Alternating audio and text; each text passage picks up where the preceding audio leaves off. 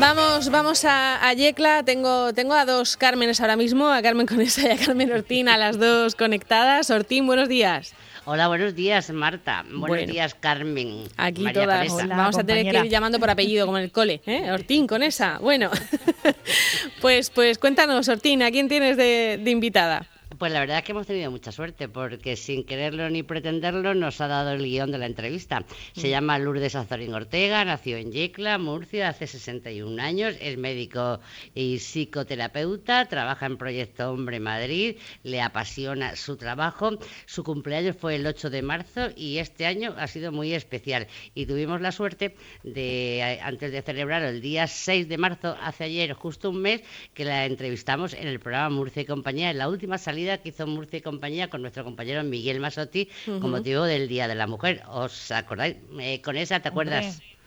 Es una, mujer de, es una mujer de la que no nos podemos olvidar, Lourdes. ¿eh? Y fue una entrevista maravillosa, nos encantó, nos encantó estar haciendo el programa allí en Yecla con, con vosotros y por supuesto con nuestro gran maestro Miguel Masotti.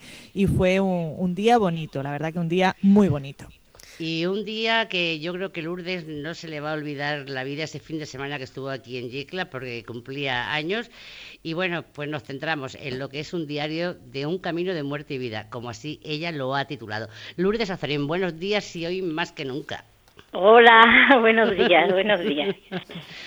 Lourdes ha pasado por un trance eh, de padecer, de estar afectada por el coronavirus, ¿no? Sí, sí, sí. Pues sí, lo pillé no sé dónde, pues, a la vuelta de Yecla, al llegar a Madrid, no sé dónde, en el metro de Echarte, vete tú a saber dónde lo pillé. Y empecé a estar mala, lo pasé fatal de pensar, con todos los besos y los abrazos que di ese 8 de marzo, tenía una angustia brutal de pensar que había contagiado a medio pueblo, a mi familia, a mis amigos. Hasta que no pasaron 15 días y todo el mundo estaba bien, no me pude relajar. ¡Qué horror! ¡Uf! Bueno, ya ese alivio llegó, llegó enseguida, pero, pero claro, la enfermedad seguía su curso, ¿no? Sí, lo que pasa que es que, o sea, yo mentiría si dijera que, he tenido sufrimiento. Eh, o sea, suena un poquito raro, pero el único síntoma que yo me notaba es que no podía cantar. O sea, tenía fiebre, el médico me vale el ingreso, pero no tienes fatiga, pues no y, o sea, lo que es dolor eh, no he tenido, si es que ha sido una cosa un poquito extraña. ¿Y cómo lo has pasado? ¿Cómo lo has pasado tú? Eh, cuéntanos un poco cómo han sido el desarrollo de esos días. Pues una vez que me tranquilicé y la angustia esa se me disolvió, me dejé caer en la enfermedad. Bueno, habría que decir que estuviste una semana o más ocultando a tu familia que tenías fiebre, que tenías los síntomas del coronavirus, del COVID-19. a toda mi familia no, tengo dos sobrinos médicos y ellos les, les dije eh, algo, pero quiero decir que tengáis en cuenta que, que, que, que estaba bien, ¿eh? Sí, pero eh, ocultándole que porque tú tenías eh, la angustia, esa angustia de que en Yecla hubieras dejado aquí ese, mm. ese rastro y eso era lo que peor te tenía. Sí, sí, sí, sí, con diferencia, lo que peor estaba porque además tú eres de las que te gustan abrazar, besar, de, agradecer a la gente cuando la ves. ¿eh? Sí, sobona, sí, sí, sí, sí. Bueno, eh, cuando ya te das cuenta que la temperatura sube, que te tienes que ir a tu hospital de referencia, al Jiménez Díaz, cuéntanos esa experiencia, el entrar a un hospital sabiendo eh, la soledad esa en la que vive el, paciente. Pues fue fue una experiencia maravillosa, la verdad. O sea, he tenido una suerte brutal y espero yo que esto no sea solo suerte, que sea una, una generalidad, ¿no? Decir, fui tratada exquisitamente, eh, cuidada mm, por los profesionales sanitarios de, de la fundación. Yo, como digo, me encontraba bien, físicamente bien, entonces pude acoplarme a la rutinilla del hospital con mucha suavidad y mucha calma. Los profesionales sanitarios se portaron, o sea, todo el mundo hacía el esfuerzo, por ejemplo, de llamarnos por el nombre. Eh, Emiliana, Lourdes, no sé qué, se presentaba todo el mundo. Soy Teresa, tu médico, soy Elena, la enfermera de tal. Todo el mundo, sea, haciendo ese esfuerzo por, por, por, por hacernos sentir personas. Sí, porque además ellos van detrás de esa mascarilla, detrás de todo, ¿no? Y parece que despersonaliza mucho, ¿no? Si no te dicen cómo se decía, madre mía, no, no veo la cara a ninguno. Y, una, una enfermera me decía, Digo, si, si, os cruzo por la calle alguna vez, nunca nunca voy a reconoceros. Dice ella, pero yo a ti sí. que ya ves tú esa leyenda al pavo, ¿no? Pero, pero ella decía eso, sí. sí, Lourdes, has nombrado a Emiliana, la mujer, la ancianita que, que estaba junto a, tu cama. Cuéntanos esa experiencia que, bueno, que te, te ha marcado. Pues sí. Se emociona, normal. Normal. Es que, eh, claro. Lourdes ha salido, ha salido sin problemas de allí, pero, pero claro, está claro que las personas mayores o que tienen algún tipo de patología previa, pues lo pasan peor, ¿verdad, Lourdes? Sí, se murió la noche del sábado al domingo. Murió. Son cosas que no se explican. Claro, que se quedan ahí, aunque no la conocieras, pero es que une mucho ¿eh? el ser compañero de habitación. No, no, no, cruzamos palabras. Mm. Ella no podía hablar, ya hasta cuando yo llegué estaba ya muy malica eh, no podía hablar. O sea que no sé cómo tenía la voz. Y, pasan esas cosas. Me dio un consuelo que la metieran en una bolsa blanca. Eh, Lourdes, eh, esta enfermedad quizás lo, lo hemos hablado entre mucha gente, lo hablaba con tu hermana el otro día, la, crueldad de la enfermedad es la soledad, no poder estar con la familia. Tú cuentas, porque tú has contado tu experiencia en ese diario de un camino de muerte y vida, cada día que has pasado, y eh, la soledad, el que la familia no se pueda despedir o tan solo cinco minutos sin poder tocar. es que en esos momentos, en esos momentos, ¿qué, qué se te pasa por la cabeza? Escúchame, yo quizás por mi profesión o por lo que sea, tengo una posición vital así como que en determinados momentos que lo que hago es contemplar.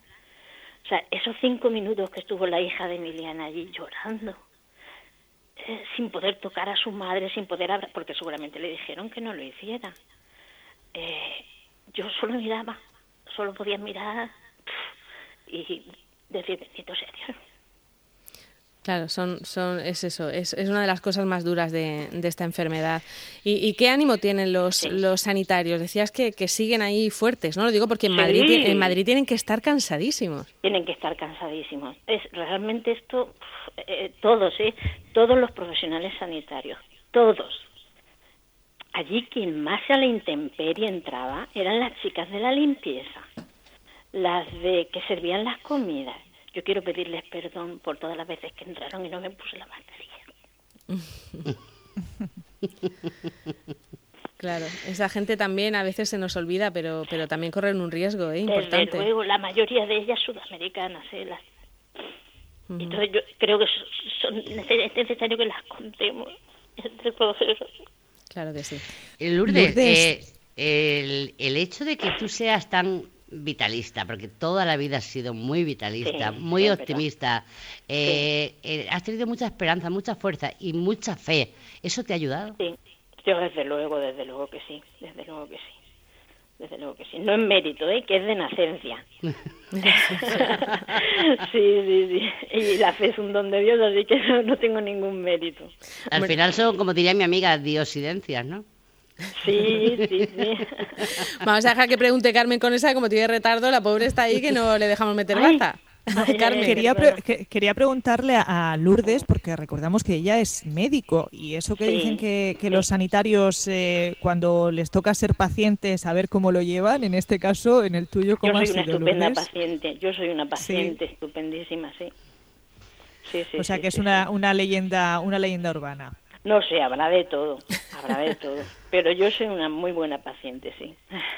Oye, Lourdes, a mí lo que me ha llamado mucho la atención, que además lo has dicho antes, que tú, el, el, que los efectos de la enfermedad, que era que no podías cantar con lo que te ha gustado cantar siempre y que tú querías cantar el Magnífica y el Resistiré, pero cuéntalo.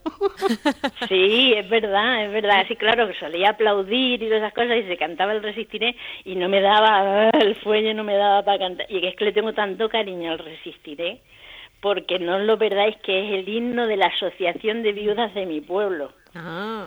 Sí. y siempre le tenía muchísimo cariño, muchísimo cariño. Sí. Ella le ha gustado siempre cantar. ¿eh? ha sido, hemos sido muy cantarinas todas. ¿eh? Es verdad, es verdad. Y ahora mismo, Lourdes, ¿cómo estás? En estos momentos, ¿cómo te puedes cantar muy bien. Estoy en casa, sola, gracias a Dios, aquí a Pestaica, que no contamina a nadie.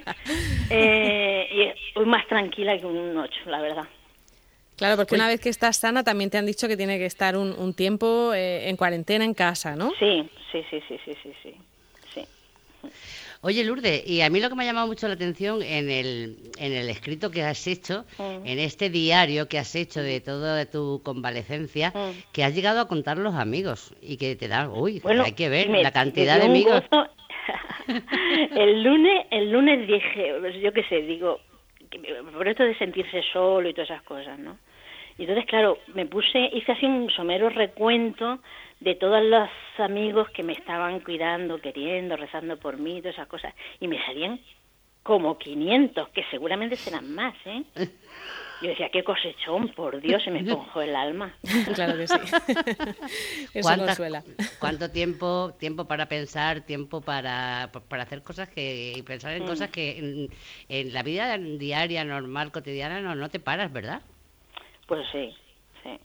Pero oye, también con mucha normalidad, ¿eh? Pues me echaba la siesta con los animalicos de la dos. Sin más problemas, ¿eh? ¿Y por qué ese, eh, eh, cuando sales del hospital te dieron el, alta el viernes pasado, el viernes de Dolores, y tú lo, lo, que, lo que te viene a la cabeza es escribir, escribir todo lo que has pasado, todo lo que has sentido, manifestarlo y darlo a conocer? Sí, es que soy muy bruta, ¿eh? O sea, yo tenía la sensación de que o, soltaba esta parida o iba a reventar como el lagarto Jaén.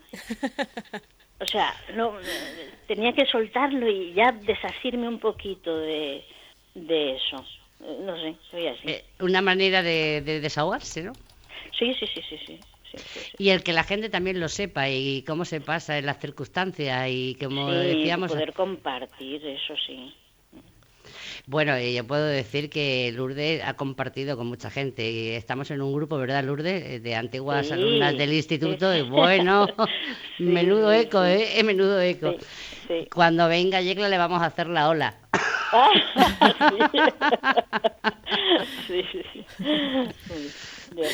Madre mía, estoy viendo lo del lagarto de Jaén porque me ha dejado me ha dejado alucinada con esa expresión, no lo había oído en mi vida. ¿Qué es eso, de ¿qué es eso del lagarto de Jaén? Lo decía mi madre. Bueno, lo estoy buscando, ¿eh? luego lo cuento, que es lo del lagarto de Jaén. Lourdes, muchísimas gracias por, por atendernos, que, sigas mejorando, que sigas poquito a poco y, tomando todas las precauciones. Muchísimas gracias a vosotras. ¿eh? Venga, hasta luego.